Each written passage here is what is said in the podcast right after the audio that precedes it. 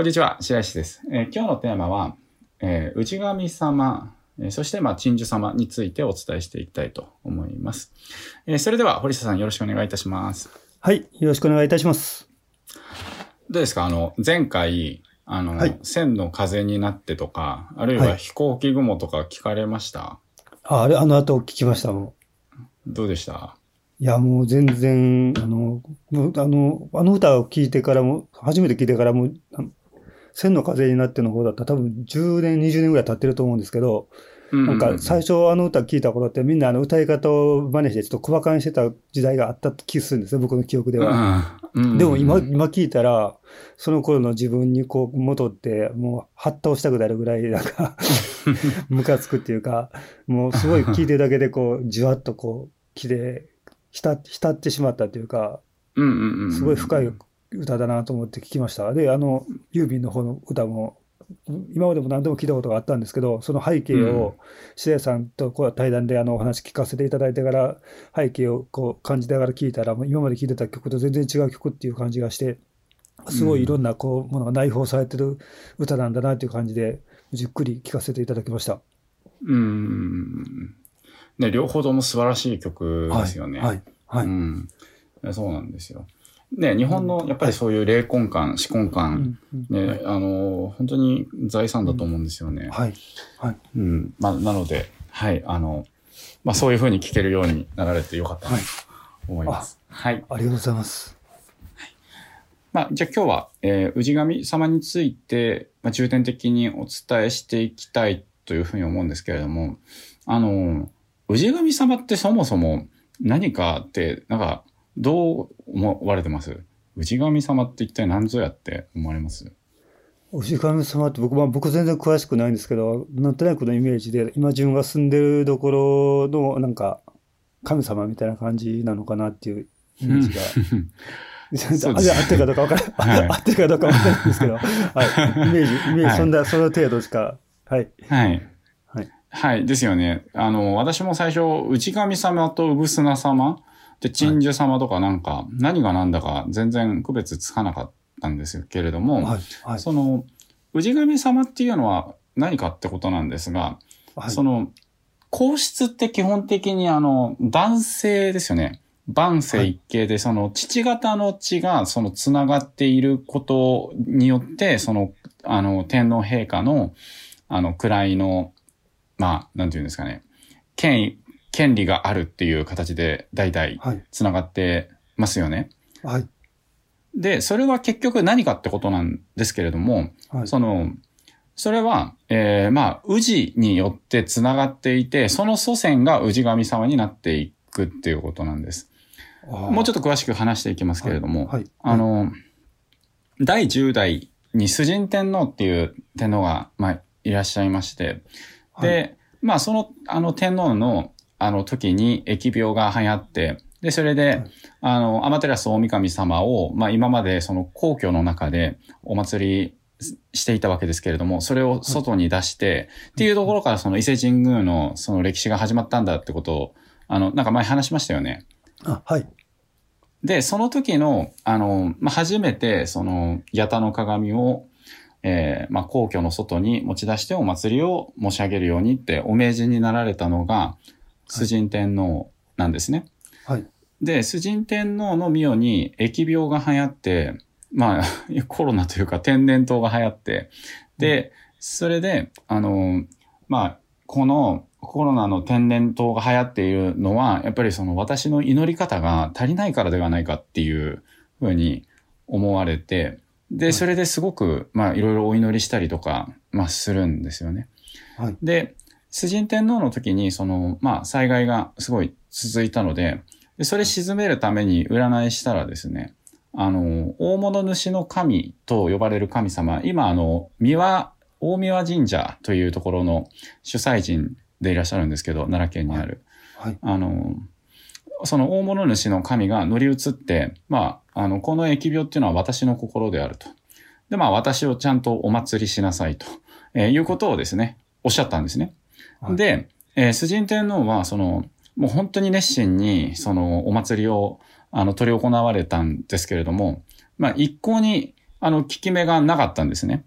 はいで、それもう一回、その、お祈りしたところ、崇神天皇の夢に、大物主の狼が直接現れて、で、大田種子という人物を探し出して、えーその人に私をお祭りさせなさいと、えーいうことを、あの、告げられたんです。で、えーまあ、それに従って全国に触れて探すと、まあ、大田種子さんが見つかって、で、えーそれをよくよく調べてみると、大物主の狼の、あの、子孫であることが、まあ、分かったと。で、えー大田種子さんにお祭りさせると、災害が収まり、五国が豊かに実ったという物語があります。はい。で、えっと、これは結局何が言えるかっていうことなんですけれども、その、はいお祭りをして神と通じるためにの、あの、お祭りの主は、基本的に自分のご祭神と、あの、父方の系列で結ばれていないとダメだっていうことなんです。あうん。だから、たとえ天皇が、その、お祈りなされたとしても、その、不敬で繋がってる神々にお祈りしないといけないっていうあことなんですよね。はいだから、その、氏神っていうものは、その、結局その、まあ、自分の、えー祖先を辿っていくと、あの、皆さんはですね、基本的には、その、どなたかの、あの、神様に連なっているのが日本人なんです。あ基本的に。はい。はい。なので、その、氏神っていうのは、まあ、まあ今はですね、その、まあ自分の名字をその遡って調べても、例えば、私は白石ですけれども、その、白石という名字をその遡ると、なんか結構なんかいろんな、あの、まあ、いろんな、あの、なんですかね、祖先がいるということなので、だから、その、的確にこの神様が自分の氏神様だっていうのはわからないんですけれども、まあ、例えば、その、藤原氏の、まあ、氏神様は、基本的には雨の小屋根の御事と呼ばれる神様だというふうに言われています。で、まあ、雨の小屋根の御事っていうのは、その、あの、天照大神様が、えー、まあ、岩戸隠れなされた時に、えー、祝詞を創造して、それで、まあ、あー天照大神様がちょっと岩戸を開くっていうことを、まあ、作られたきっかけになられた神様が雨の小屋根の御事なんですよね。だから、はいその、あその、なので、えー藤原氏はもともと中富の鎌足さんという方がいらしたようにですね、中富氏だったんですけど、まあ、そこが藤原に変わったんですけど、あの、もともと祭祀で祝詞を創造する家は全部中富氏だったんです。わかります？神話から連なってるっていうことですね。ああの、はい。これ、これ意味わかります？ちんぷんかんぷんですか？大丈夫ですかね？いや、ちょっとついていくのが辛くなってきましたね。え中富市って、で、繋がってるってことですか？すべてが。えっ、とですね、はい、はいあの、雨の小屋根のあ御事っていう神様が、あの、はいい、らっしゃるんですね。で、はいその雨の小屋根の御事という神様は、その、はい天の岩戸開きってわかりますかね？あ、はい。あの、今まであの教えていただけたいただいたので、はい。はい。で、そこで何をした神様かっていうと、アマテラス大神を、あの、こもられた時に、あの、はいの、祝詞ですね。まあ、祝詞っていうのは、あのね、掛け幕も賢き、ね、あの、綺麗な、えー音、おあまあ、みたいなことほぎを、まあ、しているものですけれども。はいはいで、その祝詞を創造したことによって、アマテラス大神が、その、なんか楽しそうにしてるわねってことで、岩をちょっと開けたんですね。はい。で、その、その雨のお小屋根の子孫が中富家なんです。はい。これわかります？これは大丈夫ですか？雨の、は、はいいはい中富家なんですね。はい。なので、えーその、い中富市っていうのは、もともとずっと、あの、皇室のお祭りの中で、はい祝詞を創造する役割を担っていた氏族なん、氏、氏なんですね。あ、はいはい。はい。まあそういう形でですね、あの、なんかず、ずっと結構、その氏で繋がってるんですよね、やることとかも。あはい。あの、与えられた役割とかっていうものも、あの、まあ、氏で繋がるっていうのがあるんですけれども。はい。はい。まあ、なので、えーまあ、言いたいことは何かってことなんですけれども、あなたも何かしらの神様に最終的には連なると。で、その連なる神様が氏神様になります。あなので、中富市藤原市の氏神様は、雨の小屋根の御事なんです。だから、もし藤原市なのであれば、雨の小屋根の御事に、様に対して、あの、お祭りを申し上げると、まあ、ご神徳とかそういったものも、あのね、強く、まあ、いただけるであろうということなんですよね。はい。で、えっ、と、あと、まあ、もう一つ、その、氏神というのは一体何かっていうことを、その、ちょっとお伝えしていく概念としての話をちょっとしたいと思うんですけれども、はいえっ、と、春秋戦国時代っていうのが、あの、中国の国であったんですけれども、まあ、その時に、えーまあ、孔子さんが出てきたりとか、孟子さんが出てきたりとか、まあ、世の中がすごい徳から離れて乱れていた時代ですね。で、真の始皇帝が出て統一するっていう、まあ、その時代になるわけですけれども、はいあの、その時にですね、えーっと、春秋戦国時代の時に秦っていう国があったんです。で、その秦という、えー国の中でですね、えー張作という方がいらっしゃいました。で、この張作さんは、その秦の国の中で非常に位の高い大臣だったんですね。はいまあですが、その大臣さんが、あの、と、トガンガというですね、別の、あの、まあ、えー警察官と、それから裁判官合わせたような役割の方に、その、ま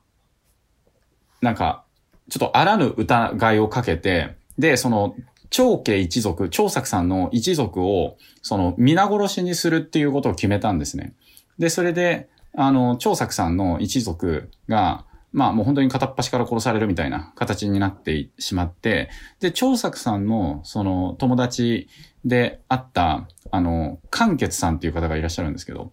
で、その、関血さんが長作さんにこのままだとあなたも殺されるから逃げなさいっていうことを言ったんですよね。で、そしたら長作さんが言ったことは、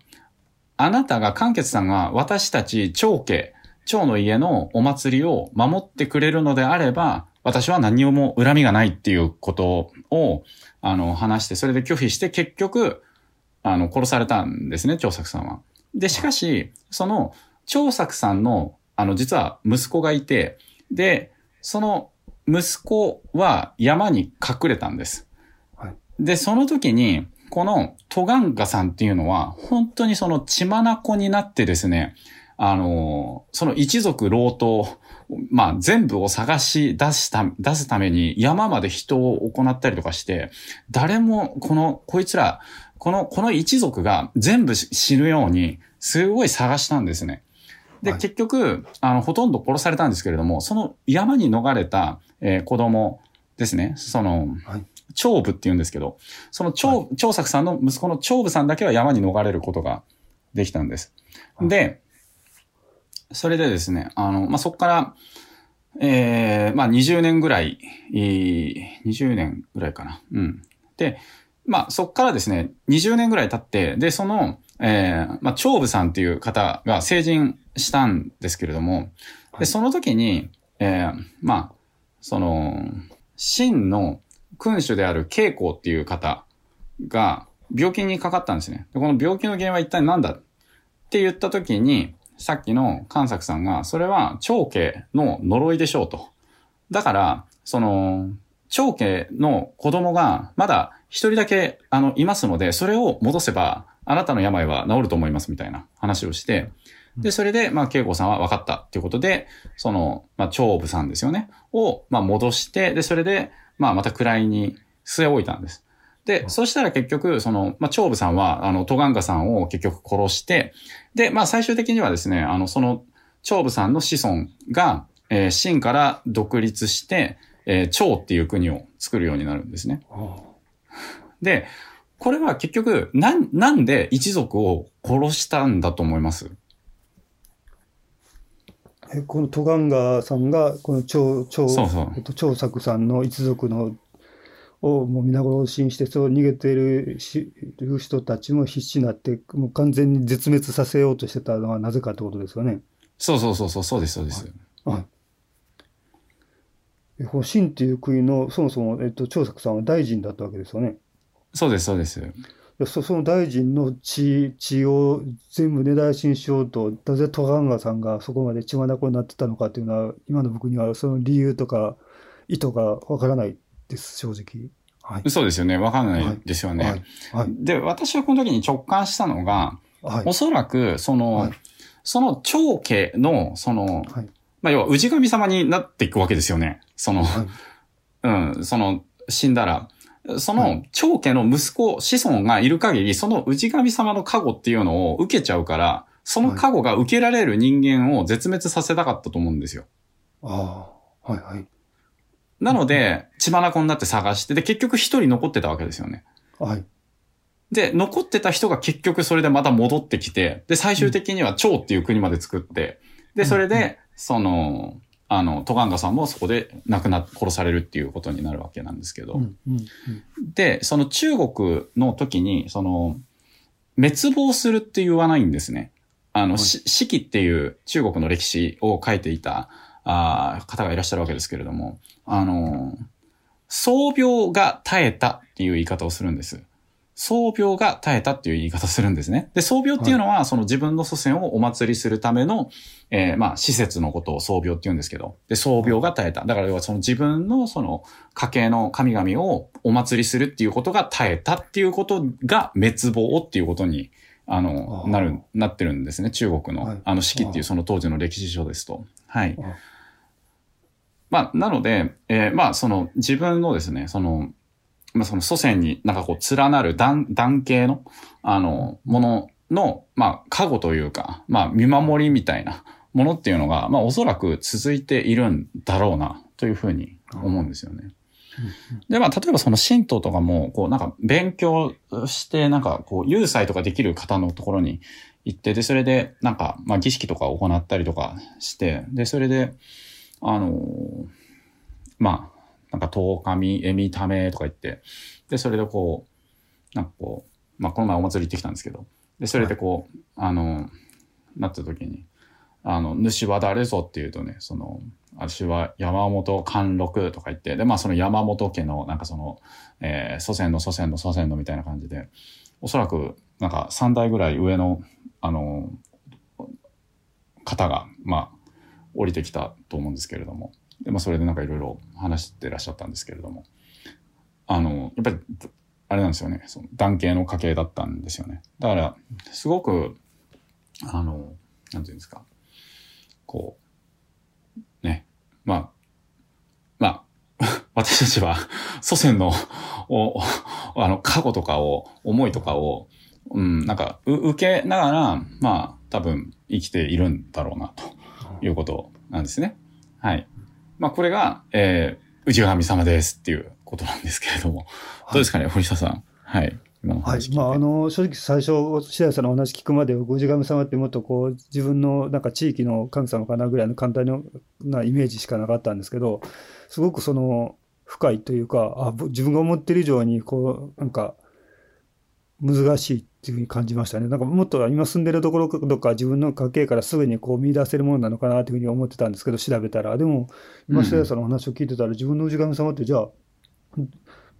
あの僕のた例えばね僕の氏神様はこの神様ですってことをすぐにたどり着くことができるのかなってことを途中からこうずっと疑問に思いながらお話聞いてたって感じだったので氏神様っていうものがどういう神様かってことは分かったけど、じゃあ自分の氏神様はっていうのをおそらくまあ僕も含めてこの音声聞いてくださってる方も じゃあ自分の神様って どういう人でどうやってどうやってそこへたどり着くんだろうっていうハテナは今浮かんでるんじゃないかなっていう気はしています。えーですよね。で、まあ、あの、難しいんですけど、実際に。はいはいえーあの、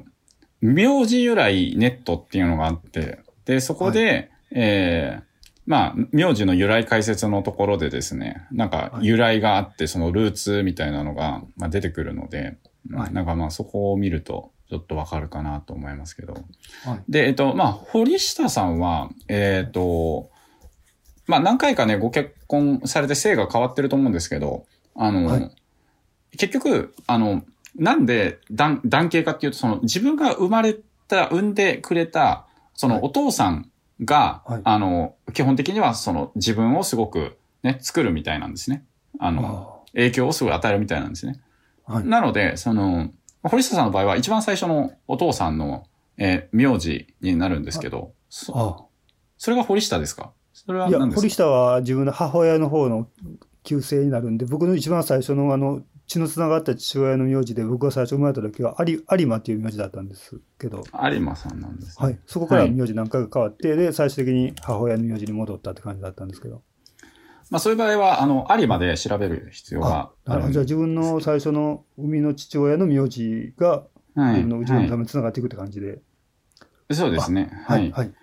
で、まあ一応名字の由来解説すると、えっ、と、まず、久留米藩主は村上天皇の皇子平塚王の、あの、なんとかから始まる源源氏、村上源氏。あるいは丸岡藩主は中富の鎌足が天智天皇より賜ったことに始まる氏で藤原。ほよ、そ他、えー、怪し流、榎本支流など遺流も見られるっていうことが出てきました。なので、えーまあ、えー村上源氏かもしれないし、藤原氏かもしれないし、まあ、なんか、他に榎本支流とかなんか、いろいろあるみたいですけれども。が目安ですって感じです。へえ、あそうそう。まあ、なので、まあ、由来をですね、ちょっと解説のやつをちょっと見てみると、うん、その、も、もともと、ど、どうしてこの名字を賜ったのかっていうのが、まあ、出てきますので、うん、まあ、それで、まあ、それも今言ったように、まあ、村上源氏かもしれないし、藤原氏かもしれないしっていうことで、なんかいろいろね、その、出てくるんですよね。はいだから、なんか、純粋に、あの、なんかこう、バチッ、バチッとね、これが俺の内側に様だっていうのを、わからない人の方が多いと思うんですけれども、あーまあ、一応助けにはなりますっていうことですね。うん。あじゃあ最終的には大体の当たりまではあのたどり着くけど、そこからかこれですっていう確定まで行くのはかなり難しいっていう認識でよろしいんですか？そうですね。あの、よほど家系図しっかり持ってるとか、なんかもう本当に、あの、ずっとそういう家系で生まれてきて、あの、辿れるみたいな、あの感じじゃない限りは、やっぱ難しいですね。ああ、うんはい。まあでも、あの今、白谷さんがこう調べてくれたように、まあ、2つか3つぐらいまでのあのところまでは絞れるって感じなんですね。おそらくここかここかここぐらいだろうっていうところまでは、まあそうです少しね。少し検索すれば、うんそのあたりまでは、そのあたりまではアクセスできるって感じで。えそうですね、そうですね。はい。はい。あはい。ね。まあそういう感じで、まあはい堀下さんも、まあ親がうんぬんとか、まあいろいろね、あの、大変だったと思うんですけれども、まあそれでもね、あの、割と、まあいろんな、あの、方を、えーまあ指導する立場に、まあ、なっているっていうのは、やっぱりそういった、ね、氏神様からもらえる、まあ、ご加護とか見守りみたいなものが、あの、あるから、来たんじゃないかなって考えることができるわけですよね。はい。まあそんな感じでですね、あの、まあ、氏神様っていうことですね。で、まあ例えばじゃあ自分もですね、まあ死んで霊魂になるっていうことをしたら、まあ誰にね、そのつくのかっていうことですけど、やっぱり赤の他人につくよりは、やっぱりその自分の息子うんとか、まあ娘とかになんかやっぱね、見守りたいなって思いますよね。うん普通にね。はい。うんまあそんな感じです。という感じで、まあ、氏神様っていうことなんで、まあ、ぜひですね、あの、まあ皆さん、えー名前由来ネット、名字由来ネットっていうのありますんで、そこで名前検索して調べていただいて、まあもしかしたら自分はこれが氏神様かもしれないな、ということを、あのー考えてみて、で、えーまあ氏神様の、まあ、お札とかあればそれを、まあお祭りされるといいんじゃないかなと思います。で、あの、えっ、とですね、で、まあ結局、まあでも私は結局これ調べて、氏神様これだって思って、それで神様をお祭りするっていうことは、あの、してないんですけれども、あはいはい。はい、あの、してないんですけれども、あの、まあただ、あの、神社ってやっぱり相性あるんです。あうん。はい神社って相性あるんですね。で、私、その神社研修行ったんですけれども、はいえーうん、なんかこう、物のべし系の系列の、えー神社との相性がなんとなく悪いんですよね。なんか、うん、そうそう。なんか、あんまりこう、うん、なんかこう、ピンとこないんですよね。うんうんで、うん、で、まあ、ある神社に行って、で、それで私はまあ、その、あの、まあ、他の神社とかも行ってきた中で、なんかここはあんまり自分好みじゃないなって思っていたんですけれども、あの、はい一緒にその神社に奉職をい行った、まあ、あの、まあ、同級生というか仲間の人は、いや、ここが一番です。いろんなとこ行きましたけれども、前線前哨です。ここが一番ですって言ってたんですね。そうで、まあそれはその、まあ名古屋の土地の氏神様っていうか、鎮守様というか、産砂様というか、そういう感じだったんですけれども。はい、だから、なんかこう、あ、全然こうやっぱ見方違うなと思ってですね、それぞれやっぱ神社の相性ってすごくあるんですよね。うん。だから、まあ実際自分もですね、まあそういうことでまあいろいろ神社行ってみて、あ、ここの神社すごくいいなっていうふうに感じることって多分出てくると思うんですね。いろんなとこ行くと。うんうん、で、まあそこのお札をまあいただくといいと思いますということです。はい。それは多分何かしらの縁があるからこそ、その自分が惹かれると思うんですよね。それはやっぱり、まあ、いろんな神社行ってみるとわかるんですけど、最初は僕はじめいろいろ神社巡って、なんかお札たくさんあったんですけど、なんか最終的に結局お祭りする、あの、なんですかね、対象となる、あの、ものなんかよく思い起こすものっていうのは、なんか結局絞られるんですよね。うん。まあ、なので、まあそういう氏神様っていうのはそういう概念があるよっていうぐらいでいいと思っていて、わからないケースもあると思うので、はい、まあでも僕たちは結局祖先辿っていくと、その、まあ神々に連なっていくんだっていうこと自体は、あの、特に日本人としては持っていてもらいたいなっていうふうにすごく思っています。はい。ということで、あの、じゃあ、う、う、うぶすな様、ね、えそれから鎮守様、それから、あの、氏神様の区別ってことをとまた最後にお伝えして、じゃあどうやってね、そのお札集めていくのっていうことをお伝えして終わりにしたいと思うんですけれども、まず、うぶすな様はですね、その自分が、えー、生まれた場所の神様を、まあ、いろんな定義あるんですけど、僕はそれをうぶすな様っていうふうに定義しています。まあ、それは結局自分が生まれた瞬間にその精霊を吸い込んで世の中に出てくるっていうことになりますので、で、えー、まあその、うぶすな様っていうものは生まれた場所に宿るんですよね。まあ、そのうぶすな様が、まあ言語だったりとか、あるいは風習だったりとか、まあそういったものをまあ決めているっていうふうに、まあ、言われているわけですけれども。だレノン君だと、そのうぶすな様は、えー、まあ、あのね、えー、サンフラン、アメリカのね、サンフランシスコの御霊？っていうんですかね。そう、そういう、そういう考え方になるわけですね。はい。で、えー、まあ、あなたが生まれた地域ですね。おぎゃーと生まれた時の地域のところを、まあ、司る神様が産砂様。まあ、でもね、その産砂様って言っても、例えば今、私の住んでいる近くには、松坂神社っていうのがあって、松坂神社には、なんかその、すごいいろんな神様がお祭りされていて、一体どれがブスナ様なのか。で、松坂神社の他にもなんかいろいろね、あの神社あるし。だから、誰が結局私の産砂様なのかっていうね、神々を特定するのはまた難しいんですけど、まあ神々って結局目に見えないものなので、特定するのっていうのは結構 難しいと思うんですけれども。はい、はい。まあでも基本的には、えー、まあその国や地域のあの、一宮っていう、あの、ものがあるんですね。一宮。はい、まあその一宮は、あの、基本的には、あの、かなり格式が高いまあ、神社なので、まあ、その自分の地域の一宮のでお祭りされている主催人が、まあ、産砂様である可能性が高いんじゃないかなと考えていただければ結構です。はい。これが産砂様。で次に鎮守様っていう概念になるんですけれども、えーまあ、例えば私はもともと東京で生まれているわけですけれども、まあ、今は、はい、えー、松坂に住んでるわけですよね。うんうんはい。だから、その松坂の産砂様が鎮守様っていう考え方です。ああ。レノン君の産砂様は、あのね、サンフランシスコの神ですけども。はい。だから私たちがサンフランシスコに行くと、鎮守様はサンフランシスコの神になるっていうことですね。あまあ勝手に言ってますよ。サンフランシスコの御霊とかなんかまあ勝手に日本人っぽく言っちゃってますけれども。はい。あの、まあ、それ、それぞれ地域地域にね、あの、統治されている神々は違いますので、はい。それが鎮守様。で、氏神様は今、まあ私が、あの、お伝えしていたように、えー、自分のその士族の、うん、まあ神々の、えー、上の上の方まで行った時の、まあ、神々ですね。はい。はい、まあ藤原家であれば、まあ今言ったような雨の小屋根の御事かなとかですね。で、まあ藤原氏が、あの、自分のね、とこに連なっていくのかなっていうふうに思うと、藤原家の総本山である春日大社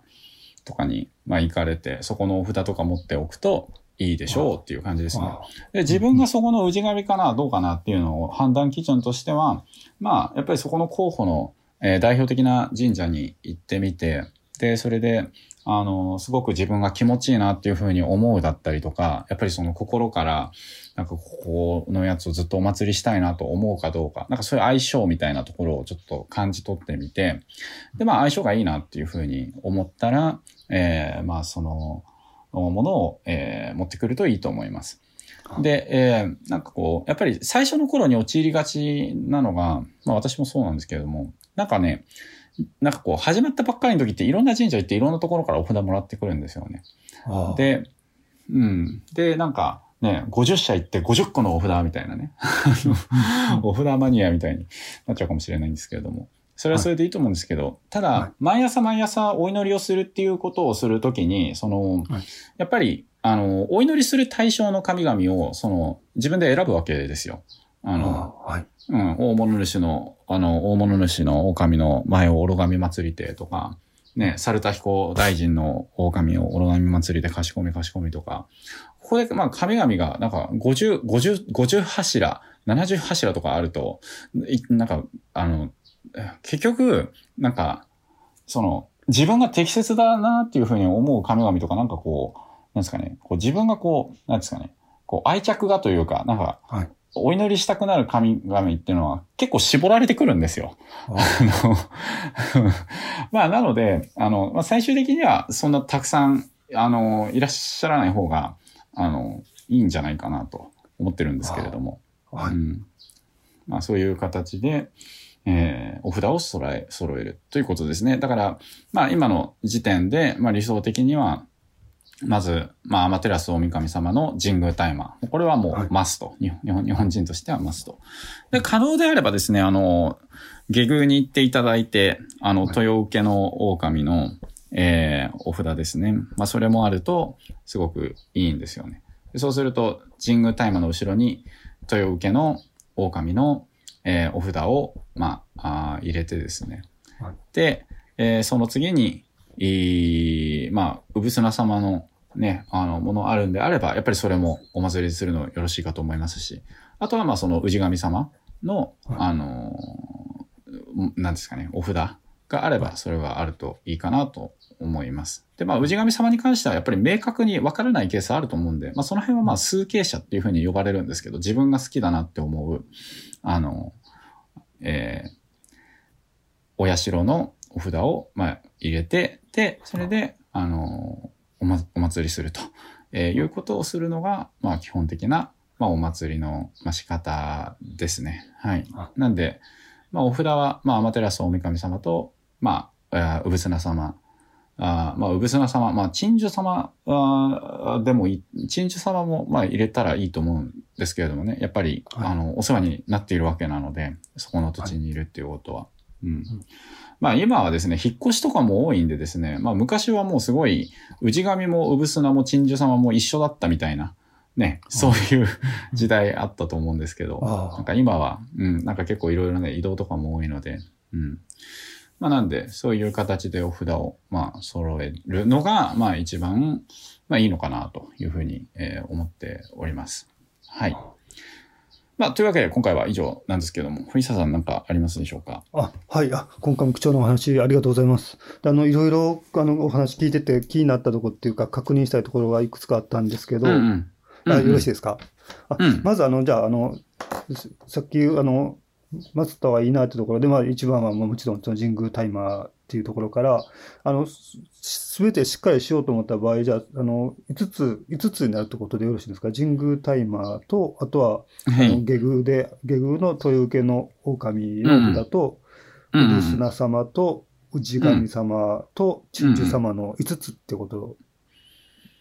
そうですね。あの、はいまあ、それが私は一番いいなと思ってます。はい。あはい。ただ一応、神、神社、神社本庁というか、の、はいなんかまあ、おすすめは、えーはいまあ、神宮大麻、アマテラス大神様と、それから、はえっ、と、氏神様と数形者の、まあ、三つ、うん、というのが、まあ、一般的には、まあ、おすすめと、えーまあ、されている、あまあ、ものなんですね。あ、はい。はい。あで、あと、まあ、じゃあ、できるのであれば、真珠様とか、あの、この下宮で豊受の狼様のものとかも用意できればいいかなって感じ。そうですね。まあ、それができると、はい、本当にいいなと思いますね。はい。はいで、あの、早速僕も、あの、いただきたいなと思ったんですけど、ちょっと本当にあのこういうの全然詳しくないから、初歩的な質問で申し訳ないんですけど、うんうんあの、例えばその氏神様もしくはその自分がいいなと思ってる、このかあの共感しやすいというか、あの好きな神社のところに行った時に、そこでその氏神様の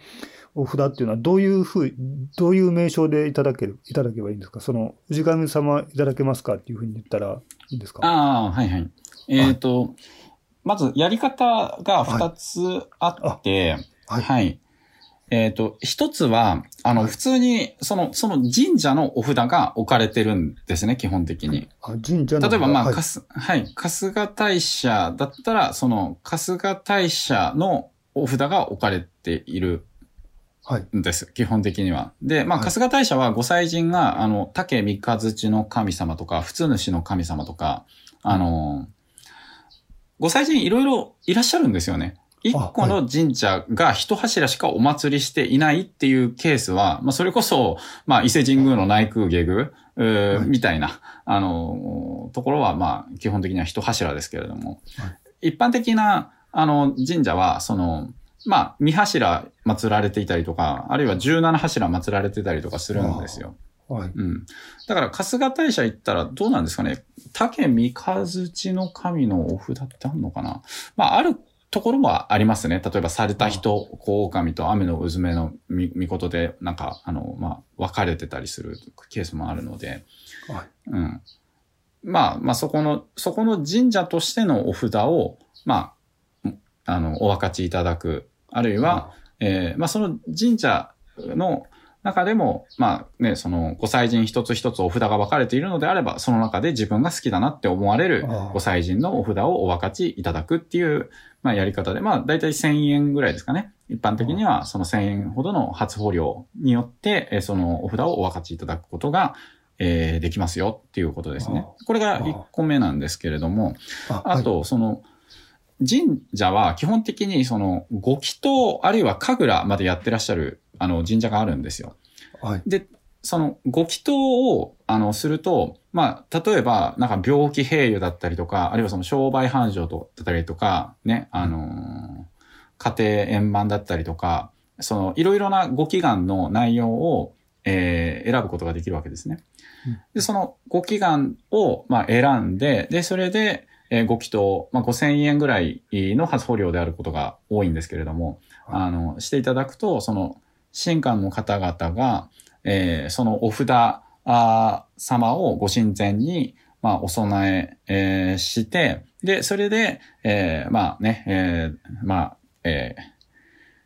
どこでしたっけ？奈良、奈良市に住む、えー堀下のなんたらかんたらが、みたいな感じで、あの、祝詞を掃除をして、神様にお取り次ぎしていただくことができる、いただけるんですけれども、はいそのところにお供えいただいていたお札を授与していただくこともできます。だからそっちの方がちょっと結びつきが強いっていうか、うん、なんかよりその自分のその祈願内容うん。に、えー沿ったあーご祈願をしていただいているお札様になるので、まあなので、まあ自分としてはここいいなっていうふうに思ったら、普通にあの、5000円ぐらいなんですけれども、あのー祈祷を、まあ、していただくっていうことをするのが一番いいかなと思いますけどね。あはい。で、祈祷すると、その、一般の参拝者では入ることができない、よりその、ご神域に近いところに、えー入れることがあるんですね。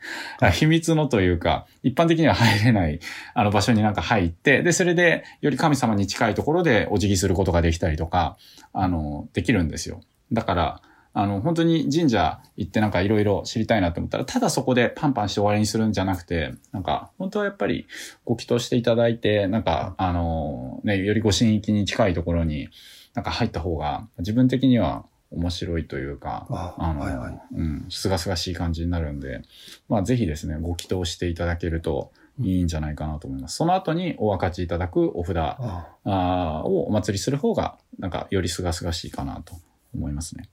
はい。はい。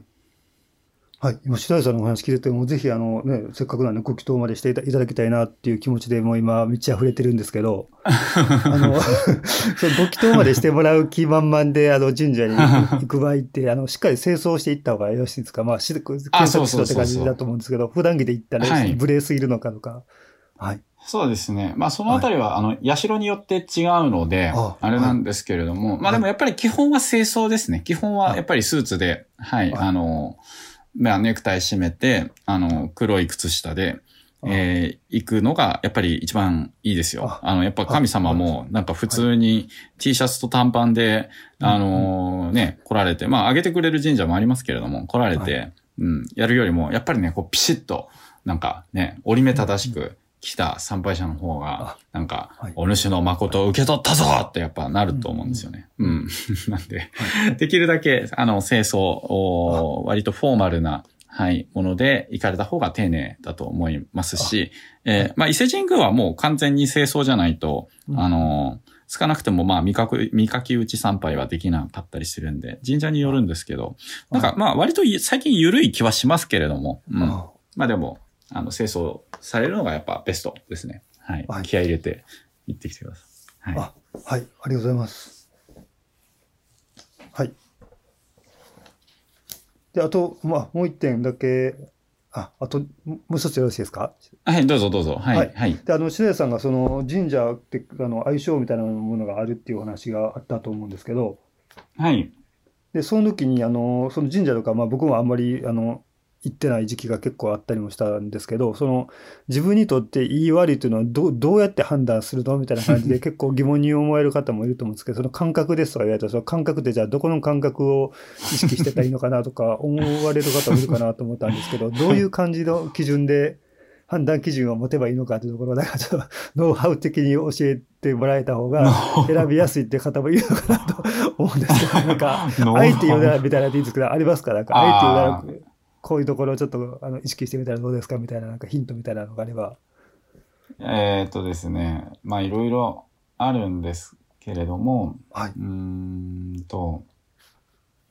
まず、なんはか、その神社に入った時に、はい。綺麗だなとか、ああ、気ち持ちいいなって思うかどうか、ああ、はいはい。じゃないですかね。あーうんはいなんかここちょっと汚いなとか、う。うんん。なんか思われたのであれば、はい。あまり相性良くない。じゃないですかね。うん。うん。うん。うん。で、そうですね。うん。まあ、あるいはね、なんかその、まあ、ご祈祷とかしていただいてる時の、その、新官さんの、なんか、祝詞の相乗が、なんかすごくいいなっていうふうに思ったかどうかとか、ああ、はいはい。うん。まあ、いろんなところでね、やっぱり相性はありますからね。あうん、まあまあ、まあ、普通にやっぱり神社に行って、その時に自分が、なんか、いい気持ちになった。あ。うん。うん。うん。ああ、ここいいなーって思ったかどうかあだと思いますね。うあん。なんかここあんまり、うん、なんか、うん、みたいな。あの、なんかあんまピンとこなかったなとか、うん。うん。なんかああると思うんですよね。その辺はやっぱりその、人がたくさん集まってる集まってないっていうところじゃなくて、ううん、なんかその、自分がこういた時に、あ、気持ちいいな、すがすがしいなっていう、なんか息をこうスーって吸った時に、なんか、ああ、気持ちいいなとか、あるいはそうやって景色見た時に、ああ、これ本当にいいな、なんかこう、思ったら、まあ相性いいっていうふうに判断すればいいいいんじゃないですかね。だからなんか、みんながいいな、いいなって言っても、うん、なんか自分にはそんなにいいのがわかんないとか、うん、あったりすることもあると思うし、なんか、なんか自分、あ、ここすごく落ち着くな、ここめっちゃいいなって。で、なんかお気に入りの、推しの、推しの神社、推しの子を見つけるのって、あの、フィーリングじゃないですか。別はいに。うん。だそれと同じ感じだと思いますね。うん。うん。あ、はい、ありがとうございます。じゃあ、あまり周りが、こう、あの、周りに評判がいいからとか、自分の尊敬してる人がここがいいって言ってるからっていうことよりは、自分自身のその感性とか直感とかどう感じてるかって方をしっかり優先した方があ、そうです、そうです。感じで。あ、わかりました。そうですあありがとうございます。はい。まあ、自分のフィーリングが、あの、一番、一番判断の優先事項ですね。あはい。はい。あ、ありがとうございます。はい。うん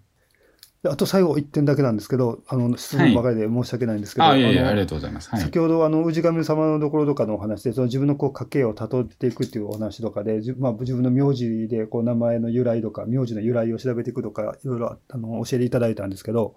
あの今となっては僕はあのいろんなあの自分の父親とかおじいさんとかひいおじいさんとかいろんな人たちがいて、今の自分がいるいて、で、今の自分がこう幸せに充実して過ごせててありがたいなっていうふうに思えているんですけど、でも、まあ、白谷さんの出会った頃とか、すごいやさぐれててクレームばっかり出たと思うんですけど、その頃の自分って、なんか今の自分がこんなに辛いのは自分の家系、生まれの、生まれが悪かったんだっていうふうにずっと思ってた時代が結構あったんですよね。で、もしかしたらその今の自分がこの現状に満足できてなくて、その自分の祖先とかのことをしっかりこう、あの、ありがたく思えない状況の方ももしかしたらいるのかなと思ったんですけど、もしそういう場合、なんかその自分の名前の由来とか祖先とかをこう見ていくっていうこと先祖を見ていくっていうこととかに、なんかこう違和感とかこうざわざわこう感じてしまう方とかがもしいた場合、どうやってそのなんかざわざわをこう、なだめるっていうか、穏やかな気持ちに持っていけばいいのかっていうなんかヒントとかがあれば教えていただきたいなと思うんですけど。あまあ、結局、その、どうなんですかね。うん。まあ、まあ、祖先の名前の由来が結構優勝正しいなっていうふうに思えば、はい別になんか、あ、意外と俺実はいい生まれだったんだって 思えて、